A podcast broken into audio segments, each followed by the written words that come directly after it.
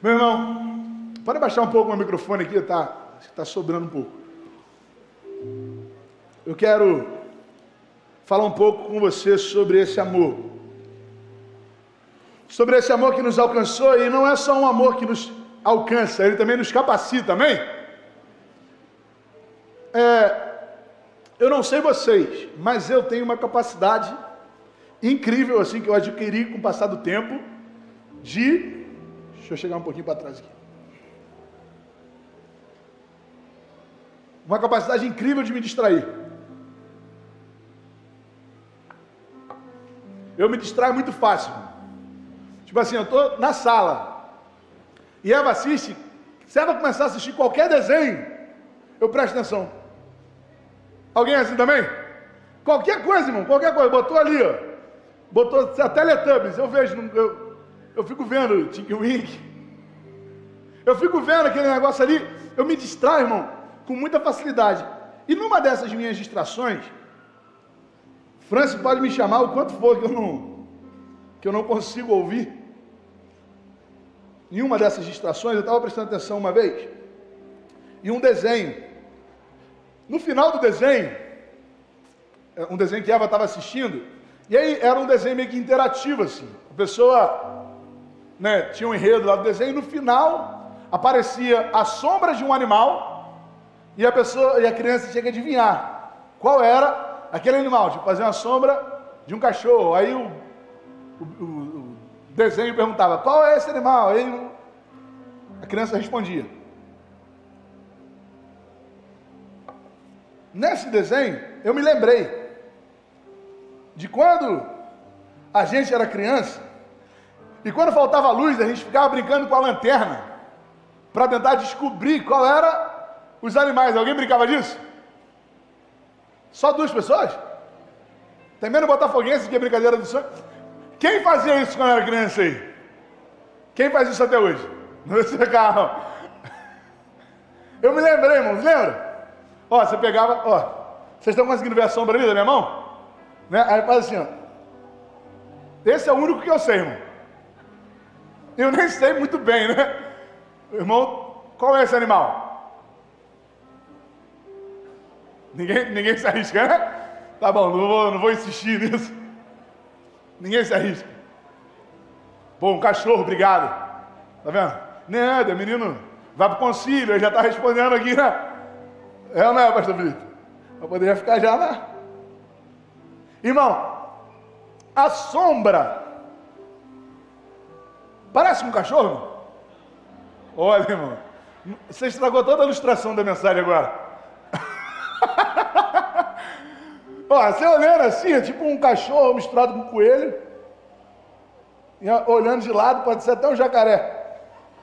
Você está olhando aquilo ali, mas te remete a um animal. Tem gente que é boa nisso, né? Eu estava pesquisando uns na internet para ver se eu conseguia fazer, mas eu não consegui. Tem gente que faz onça, irmão. Parece até o Thundercat, assim, a parada. Bonitão. Mas a gente consegue ter uma ideia. Por mais que você olhe e fale assim, não sei se é um cachorro, um coelho, um jacaré ou um guaxinim. Não sei se é uma pomba. A pomba também é fácil de fazer, né? Mas pode ser um urubu também, né? Dependendo do ponto de vista. Aí a gente fica nessa, a gente, a gente sabe, a gente tem uma ideia do que é, mas a gente, se a gente nunca viu aquele animal, a gente não vai saber. A gente não vai saber o que realmente é. Meu irmão, a lei era exatamente assim. O tempo da lei, o tempo do Novo, do Antigo Testamento, era exatamente assim. A palavra de Deus fala lá em Hebreus, capítulo 10, no primeiro verso desse capítulo 10, ele fala assim: a lei traz apenas uma sombra dos benefícios que hão de vir.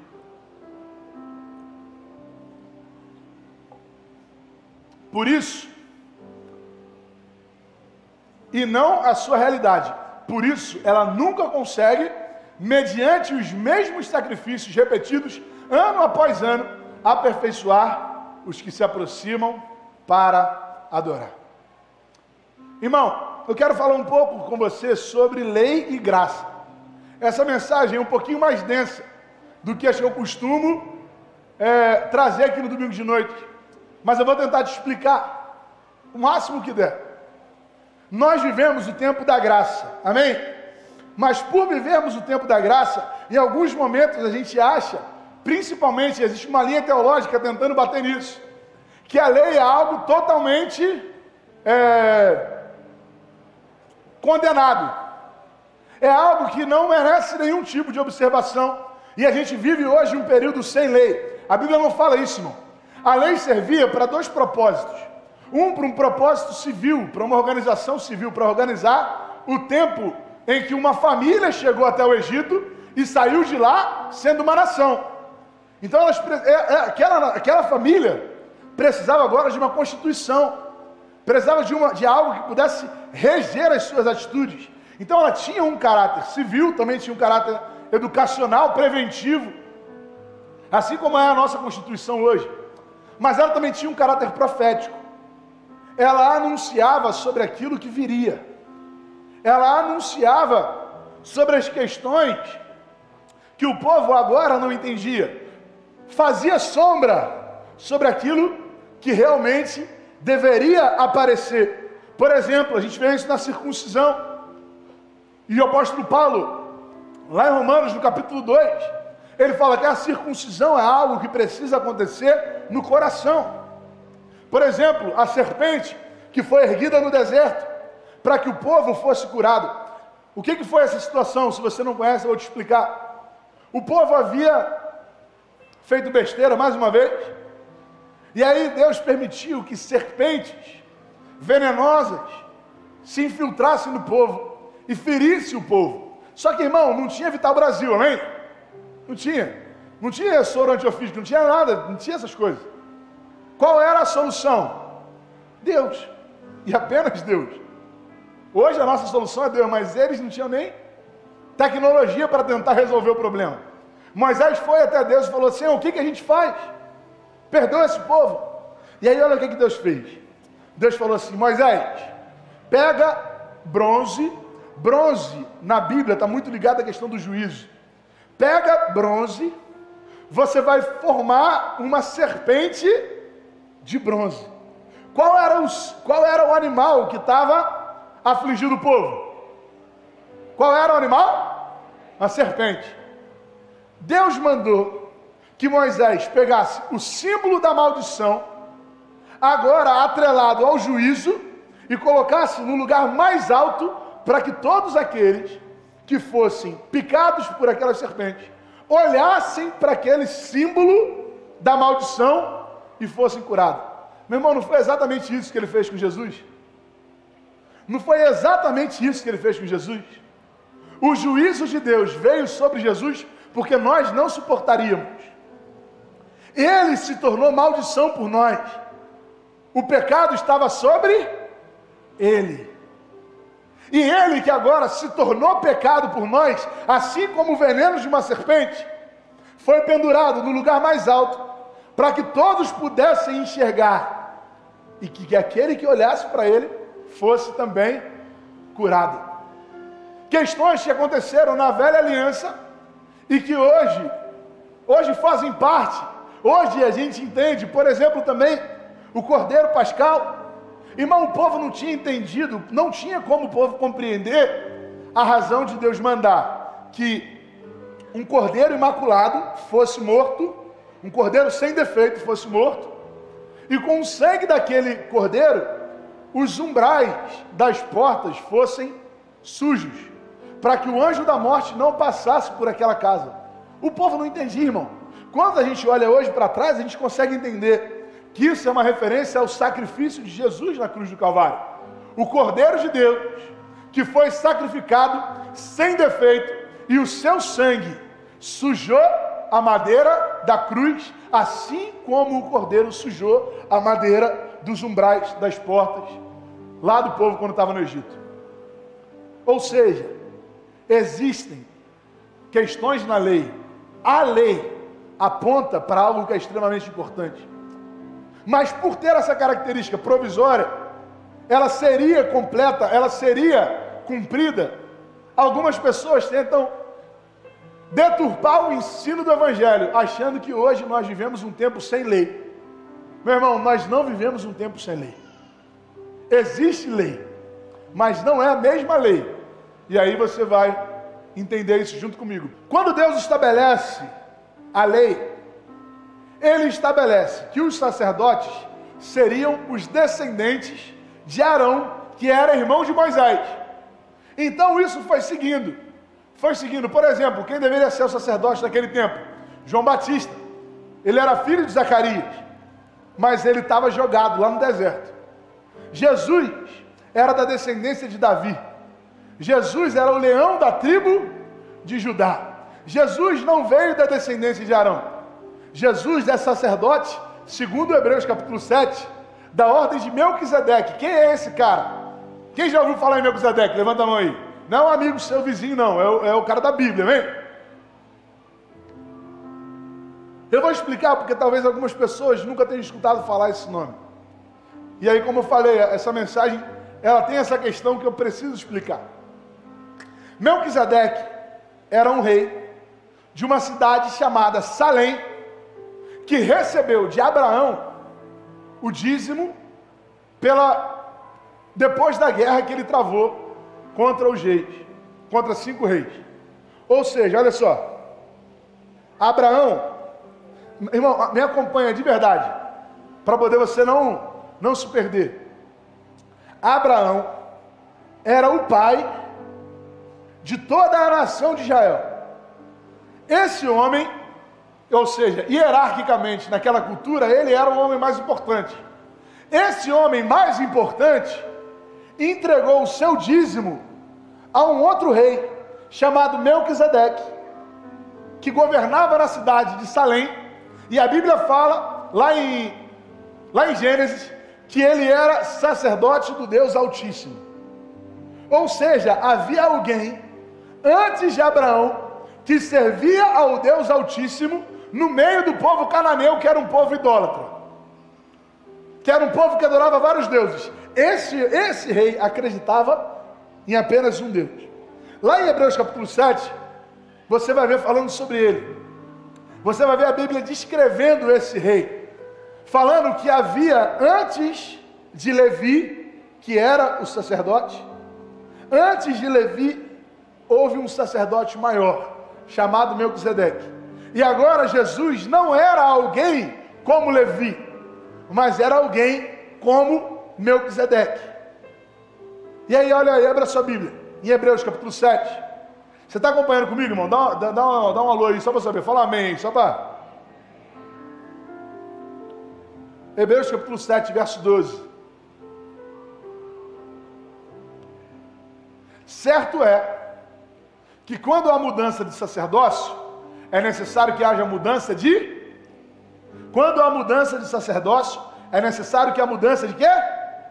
Ou seja, Jesus agora não seguia mais a lei de Moisés, porque ele era o novo sacerdote e estava estabelecendo uma nova maneira. Nós fomos libertos para permanecermos na palavra dele, que é humanamente mais difícil e espiritualmente possível para a gente viver. Guarda essa frase no seu coração, irmão. Ele nos libertou para que a gente permanecesse na palavra dele, que é humanamente mais difícil, só que espiritualmente possível. O que eu quero dizer com isso? Essa cultura, irmão, essa teologia doida da hipergraça,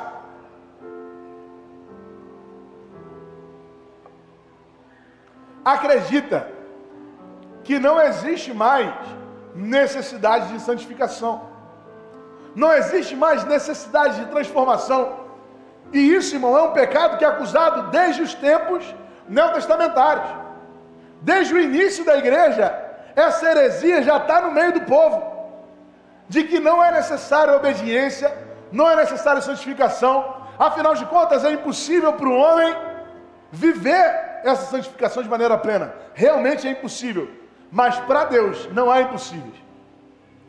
Se nós não somos capazes, essa graça nos torna capazes de viver. E aí Jesus pega a lei que era aqui e coloca aqui. Às vezes as pessoas agem como se Deus tivesse se convertido no Novo Testamento. Você já viu isso?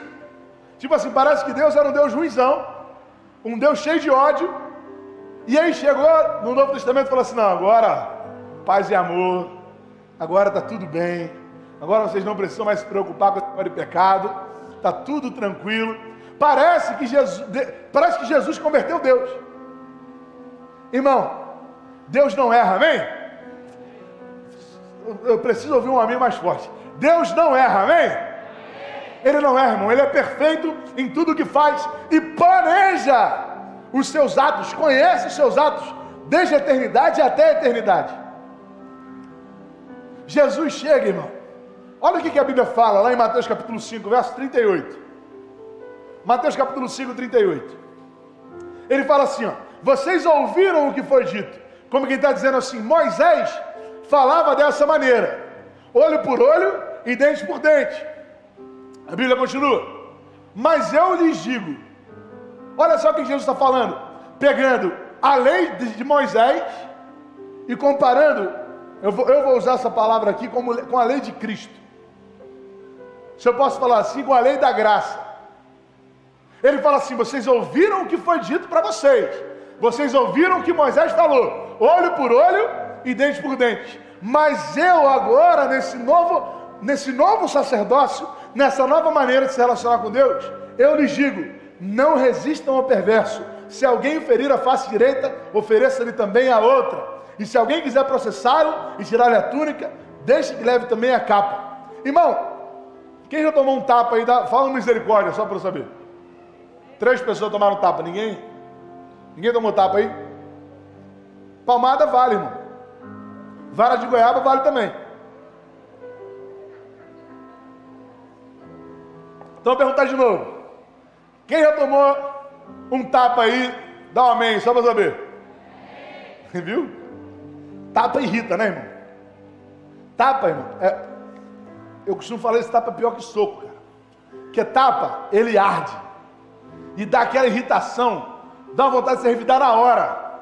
O tapa, ele é humilhante. Além de ser irritante, ele é humilhante. Irmão, tapa na cara, irmão. Jogador de futebol. Que os caras estão lá na discussão. Às vezes o cara nem dá um tapa forte, só faz assim, mano. Aí. Já era, é soco para tudo que é lado. Aí.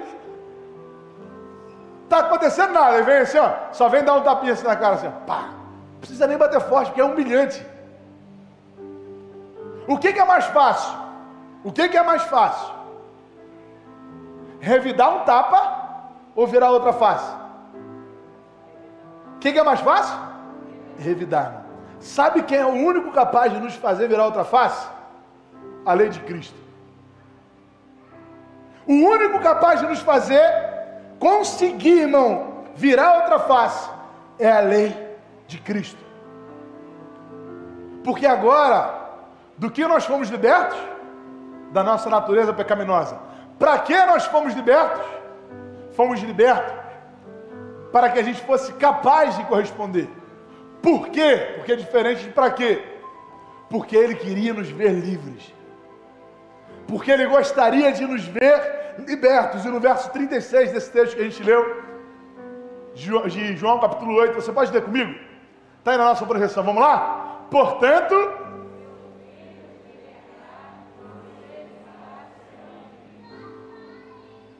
meu irmão,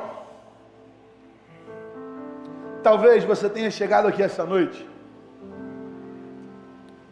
cheio de desculpas para o seu pecado, assim como eu cheguei também.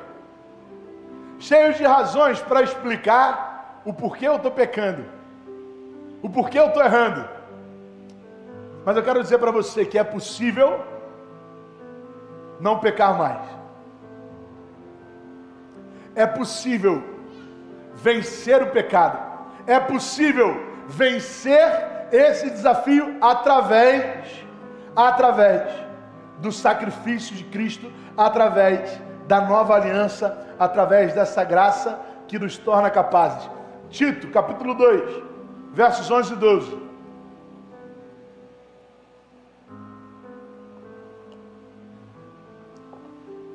Tito capítulo 2, versos 11 e 12. Diz assim: Porque a graça de Deus se manifestou salvadora a todos os homens. Ela nos ensina a renunciar à impiedade e às paixões mundanas, mundanas e a viver de maneira sensata, justa e piedosa nesta era presente. Olha só, bota para mim, Alex, por favor, esse último versículo. Versículo 12. Olha o que está falando no versículo 12, irmão. Você está me acompanhando aí? Está conseguindo me acompanhar? Está vindo junto comigo? Ela nos ensina a renunciar à impiedade e às. Você pode dizer junto comigo mais uma vez? Ela nos ensina a renunciar. Isso aqui, irmão. Ela quem? Ela quem? A graça. A graça não é só o amor de Deus que nos salvou. É ela quem nos capacita a renunciar à nossa própria natureza. Você consegue, irmão. Você consegue abrir mão do seu pecado. O diabo está tentando falar para você que não dá. Sabe quando a gente fala, a gente chega e fala assim, ah, mas pô, fulano, né, pô, pessoa, né, jovem, com independência financeira, solteiro ou solteira, é muito difícil ficar na igreja. Você já ouviu essa conversa? Já ouviu ou não ouviu? Irmão, o que impede esse jovem de estar na igreja não é o dinheiro, não. É a falta de conhecimento da graça. É a falta de entendimento da graça. Porque é ela que nos ensina a renunciar à impiedade e às paixões mundanas. Vamos voltar àquela situação de quando Jesus encontra com a mulher, pega em adultério. Eu não gosto de falar que ela é mulher adúltera, eu tento me policiar. Porque ela não é uma mulher adúltera, ela é uma mulher que foi pega em adultério, hein? É diferente. Jesus tem aquela conversa com a mulher, ele não apedreja ela. Qual é a última frase que Jesus fala para ela, irmão? Você pode falar comigo? Qual a última frase? Isso é muito conhecido. Vai, vai, vai, e não peques mais. Eu não lembro o resto. Viu? Ninguém sabia. Vai e não peques mais. A gente pegou essa frase, emoldurou e falou assim: Isso aqui é uma utopia. A gente botou assim no nosso quarto e falou assim: ó, Isso aqui Jesus falou, mas era só frase de efeito. Né? Que ele falou assim: Como é que a gente vai não vai pecar mais? Irmão, Jesus não é coach, irmão.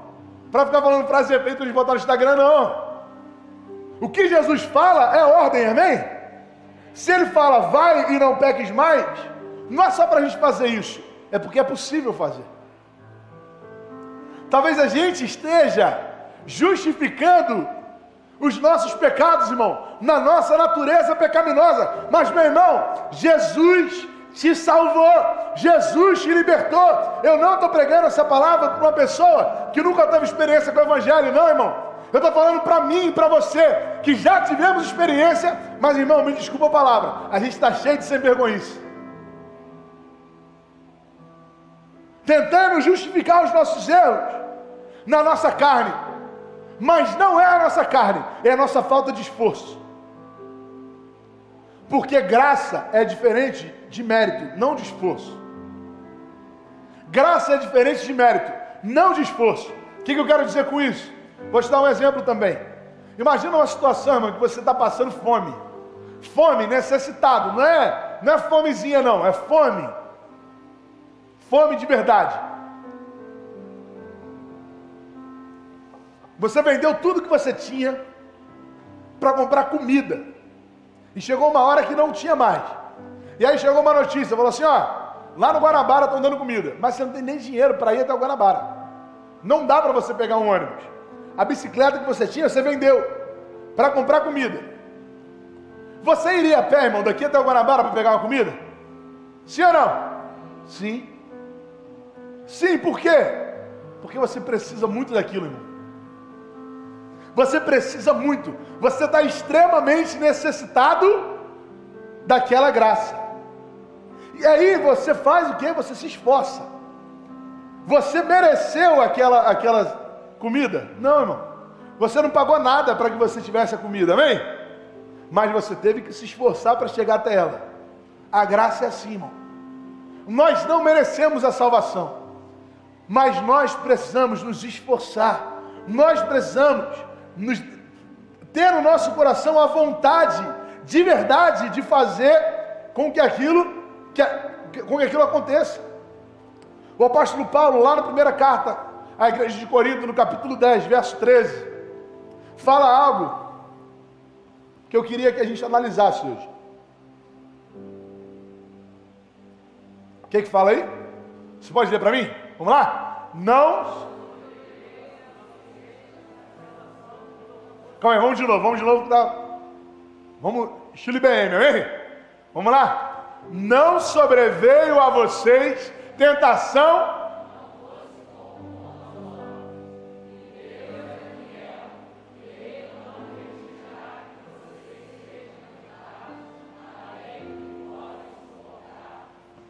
Mas quando forem tentados, Ele mesmo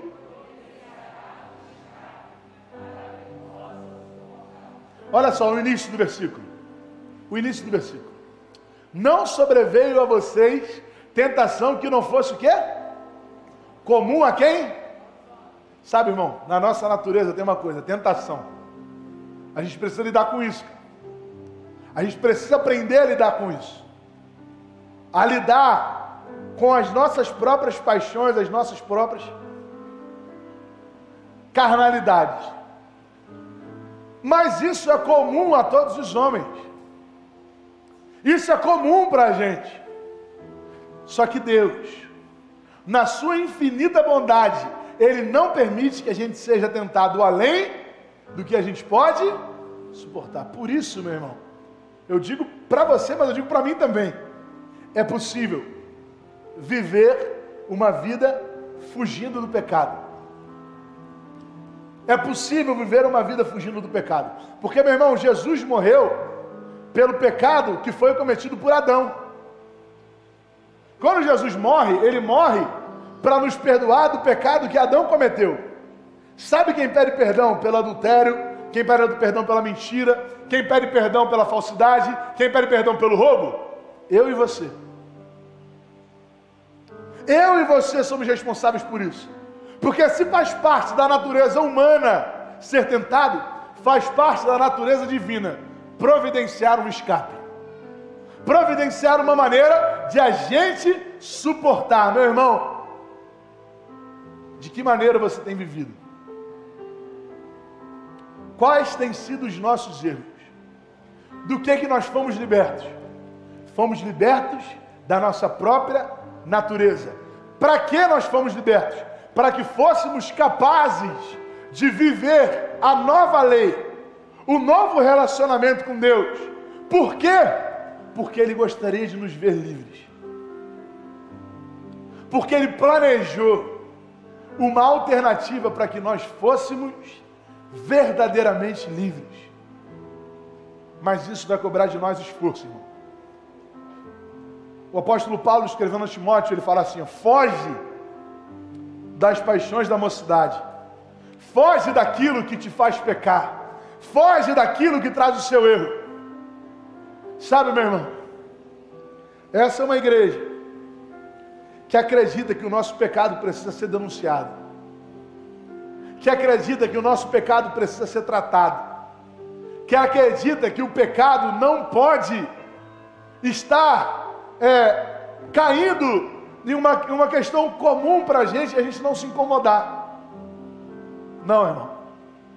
Ele nos justificou para que nós fôssemos glorificados. Mas nesse caminho existe um processo chamado santificação. E nós, enquanto homens, não conseguiríamos fazer isso sozinho. Por isso, ele se fez maldição por nós. Por isso, ele se fez o nosso sacerdote. Hebreus capítulo 12, verso 4.